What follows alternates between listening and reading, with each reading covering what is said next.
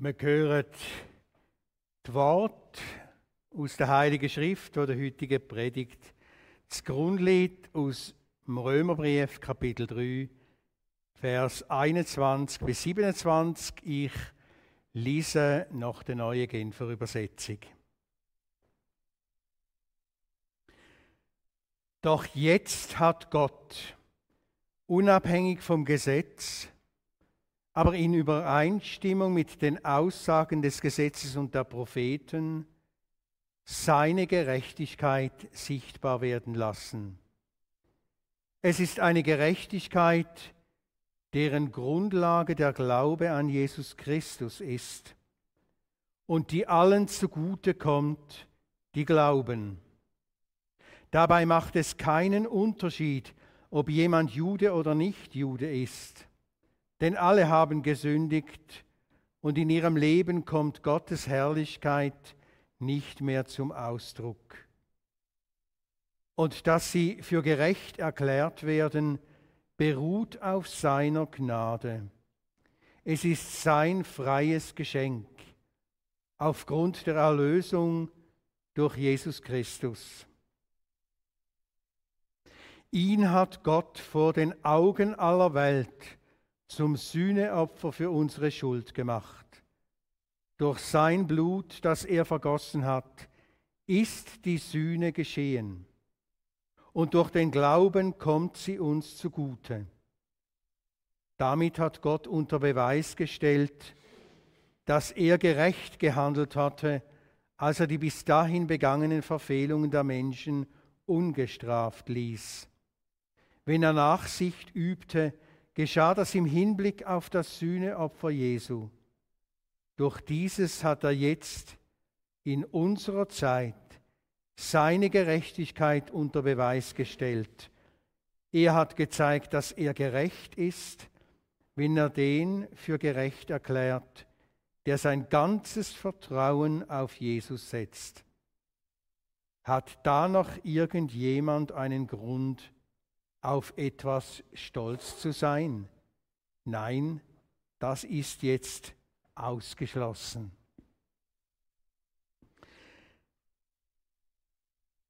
Heiliger Gott, du hast uns dein Wort gegeben. Wir danken dir dafür.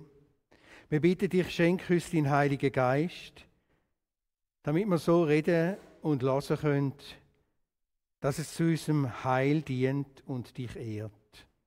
Amen.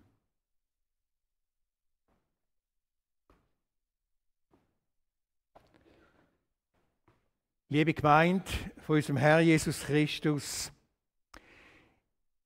im tiefsten geht es da um die wichtige Frage, bin ich eigentlich ein rechter Mensch? Wer bewertet das? Mein Arbeitszeugnis, ich selber, meine Nachkommen einmal an meiner Abdankung. Um zur Antwort auf die Frage zu finden, werden wir vor Gott gestellt. Das ist ganz wichtig. Von all den Aussagen, die da über uns gemacht werden, verstehen wir nicht ein Wort, wenn wir das außer Acht lassen, dass wir nämlich vor Gott gestellt werden. Es geht dem Apostel Paulus ja der Bibel überhaupt darum, uns an den Platz zu führen, im Abschnitt, Abschnitt wo vor dem Wort, von diesen Worten kommt, kostet es den Apostel Paulus einige Mühe, dass wir an diesen Ort kommen. Er treibt uns fast dort an. Wenn ein Bauer seine Tiere zur Stalltür führt, treibt, so treibt uns der Apostel zur schmalen Himmelstür. Und so wie der Bauer manchmal auch den Stecker braucht, hoffentlich maßvoll, so hat der Paulus den Stecker vom Gesetz gebraucht, um uns vor Gott anzuführen. Es ist ja nicht so, dass das ohne Widerstand geht. Das ist es so gerade. Wir möchten lieber kneifen oder ausbrechen. Der Platz passt uns nicht so recht. Und wir wissen auch warum. Es ist der einzige Platz, wo wir erkennen, wie es wirklich um uns steht. Es macht keinen Unterschied, ob jemand Jude oder nicht Jude ist, denn alle haben gesündigt. Und in ihrem Leben kommt Gottes Herrlichkeit nicht mehr zum Ausdruck. Vers 23. Das gilt vor Gott. Es ist unsere Chance, dass wir das erkennen können, dass wir erkennen können, wie es wirklich um uns steht. Eine Chance. Es ist doch ein Glück, wenn der Doktor erkennt, welche Krankheit das wir haben. Dann ist Diagnose ein wichtiger Schritt zur Therapie. Darum ist uns schon mal viel geholfen, wenn wir uns als Menschen erkennen, wo eben Gott, die Herrlichkeit von Gott verspielt haben oder wo eben die Herrlichkeit von Gott nicht mehr in ihrem Leben haben. Da passiert schon der erste entscheidende Schritt zur Heilung. Wer nie erkennt, was Sünde ist und wie es um ihn steht, der wird auch nie erfahren, was Gnade ist und was Heil ist. Es macht keinen Unterschied, ob jemand Jude oder nicht Jude ist, denn alle haben gesündigt und in ihrem Leben kommt Gottes Herrlichkeit nicht mehr zum Ausdruck.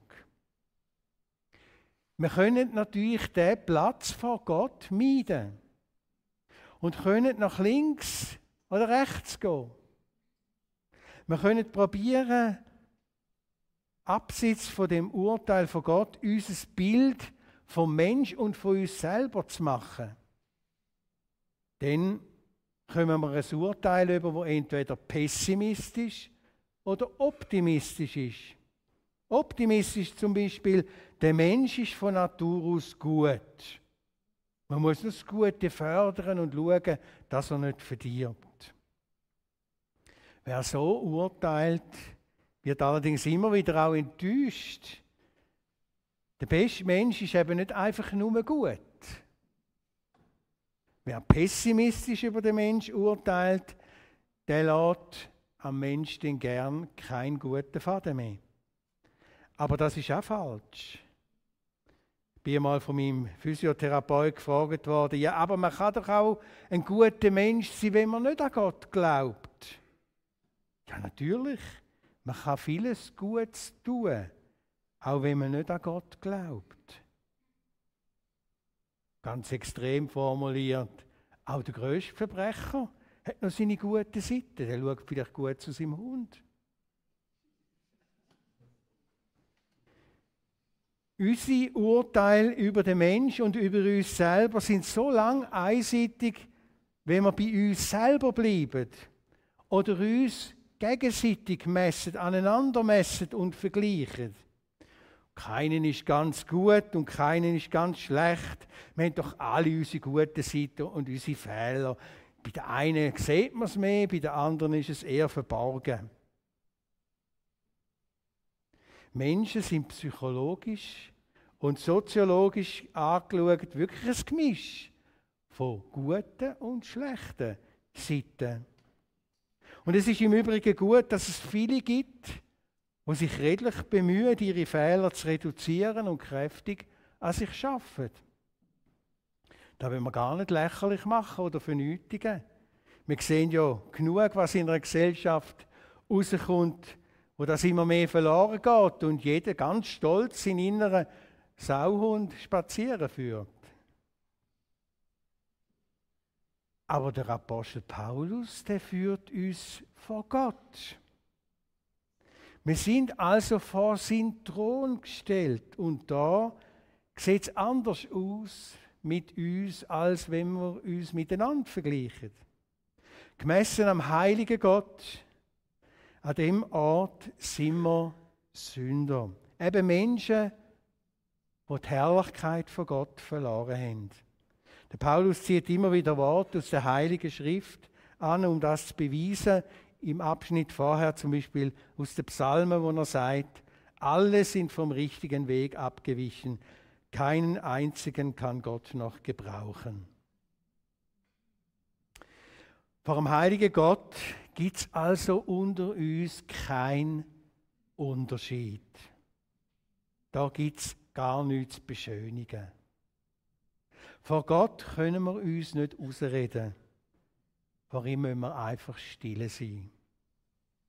Und das gilt es einfach einmal zu glauben. Und in dem Glauben geben wir Gott recht. Du hast recht in deinem Urteil. Ich höre auf, zu beschönigen in meinem Leben. Er erkennt uns mehr, als wir uns selber erkennen. Wir erinnern uns an Menschen, wo Gott einmal ganz nah erlebt haben. Was haben sie erlebt? Der Mose anlässlich von seiner Begegnung mit Gott am brennenden Dornbusch hört die Stimme, zieh deine Schuhe aus. Der Ort, wo du stehst, ist heiliges Land. Der flotte junge Mann Jesaja, aus einer guten Familie, gläubig, wenn er plötzlich im Tempel vor Gott steht, da kann er nur noch ausrufen, weh mir, ich vergehe. Und der Zöllner im Tempel, in dem Gleichnis, wo Jesus erzählt, der hat wahrscheinlich auch noch diese und jene gute Seite gehabt. Aber er schlägt nur seine Brust und sagt, Herr, sei mir Sünder gnädig. Und der tüchtige Berufsmann Petrus, wenn er seinen Jahrhundertfang macht, geht er auf die Knie und schreit, Jesus, Herr, gang weg von mir. Ich bin ein sündiger Mensch. Wir passen nicht zusammen.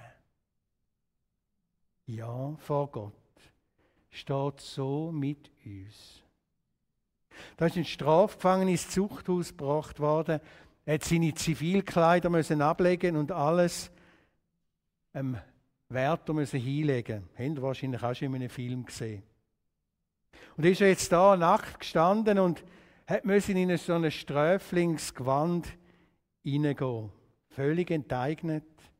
Das Schlimmste für ihn.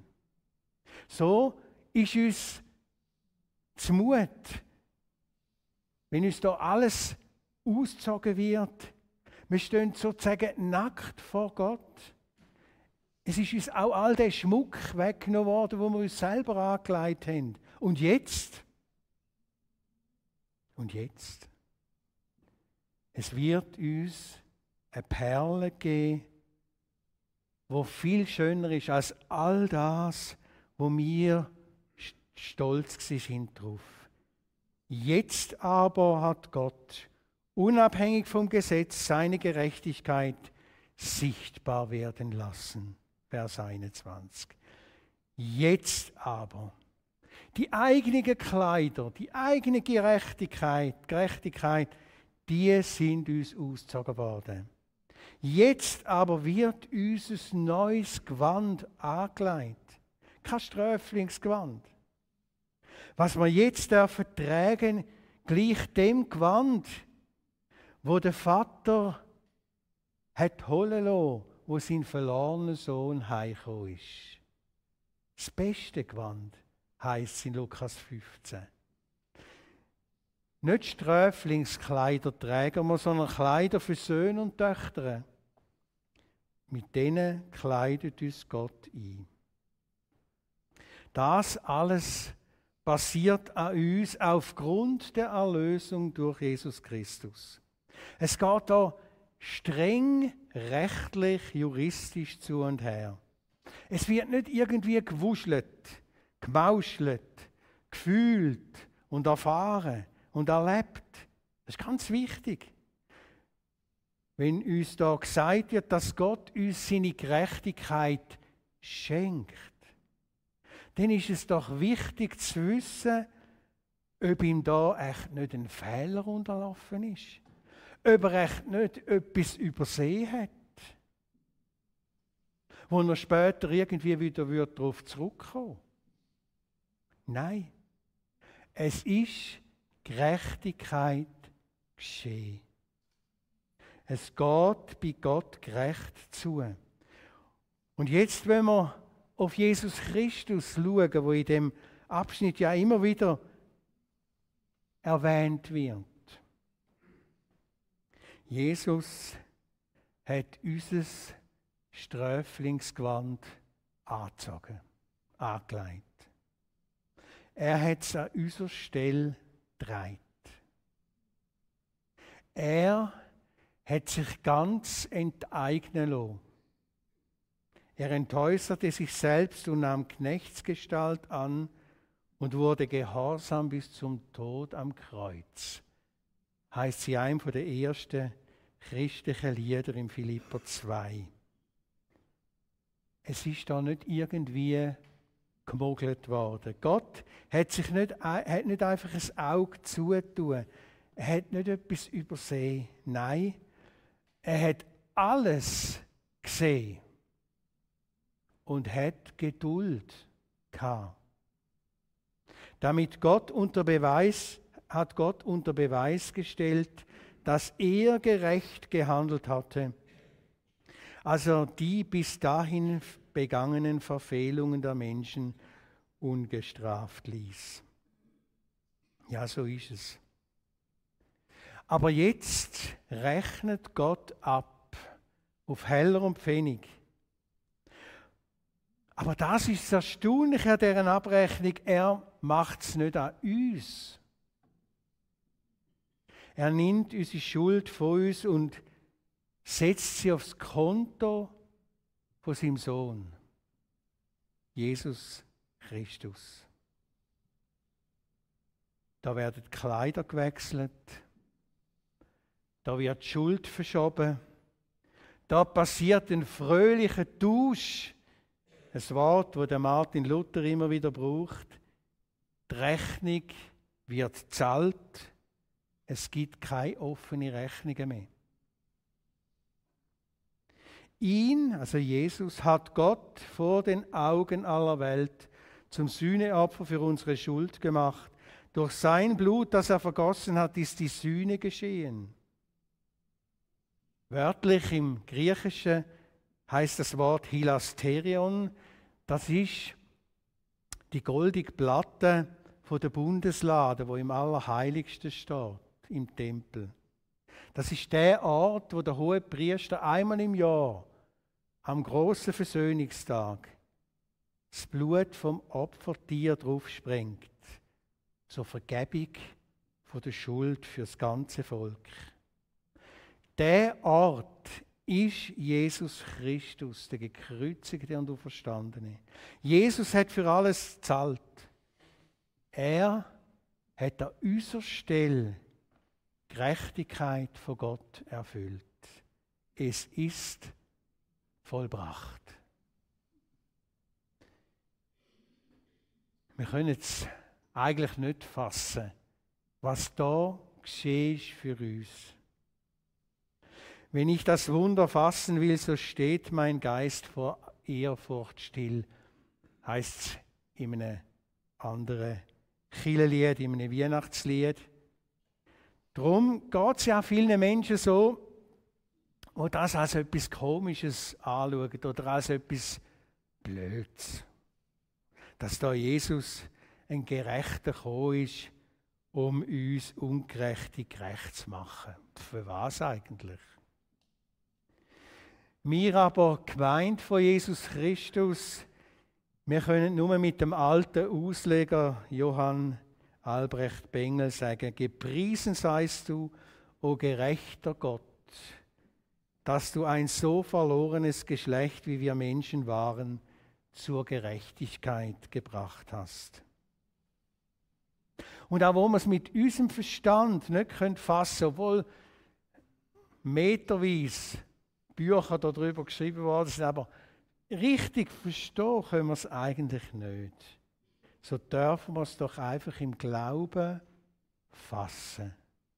Durch sein Blut ist die Sühne geschehen und durch den Glauben kommt sie uns zu gut. Gott ist großzügig, liebevoll, geduldig, barmherzig mit uns. Das dürfen wir glauben. Dass er uns lieb hat und nicht hasst. Dass er nicht unseren Tod will, sondern dass wir leben. Das sollen wir glauben. Und glauben dürfen wir auch, dass er uns Ungerechte gerecht für gerecht erklärt. Er macht das. Wir sollen glauben, dass Gott das tut, ohne dass Menschen dabei helfen, ohne dass wir ihn irgendwie unterstützen. Gott allein ist gerecht und er macht alle gerecht, wo sich an Jesus Christus halten. Allein aus Glauben. So hat die Reformation die frohe Botschaft wieder ans Licht gestellt und dabei alle Schattengeschäfte bei Ablass und alle menschliche Mitwirkung bei dem den Abschied geben. Und jetzt sind wir, wenn wir so vor Gott gestellt sind, vor die Entscheidung gestellt, willst du das an dir geschehen lassen? Willst du Gott Recht geben? Willst du ihm danken für das Heil?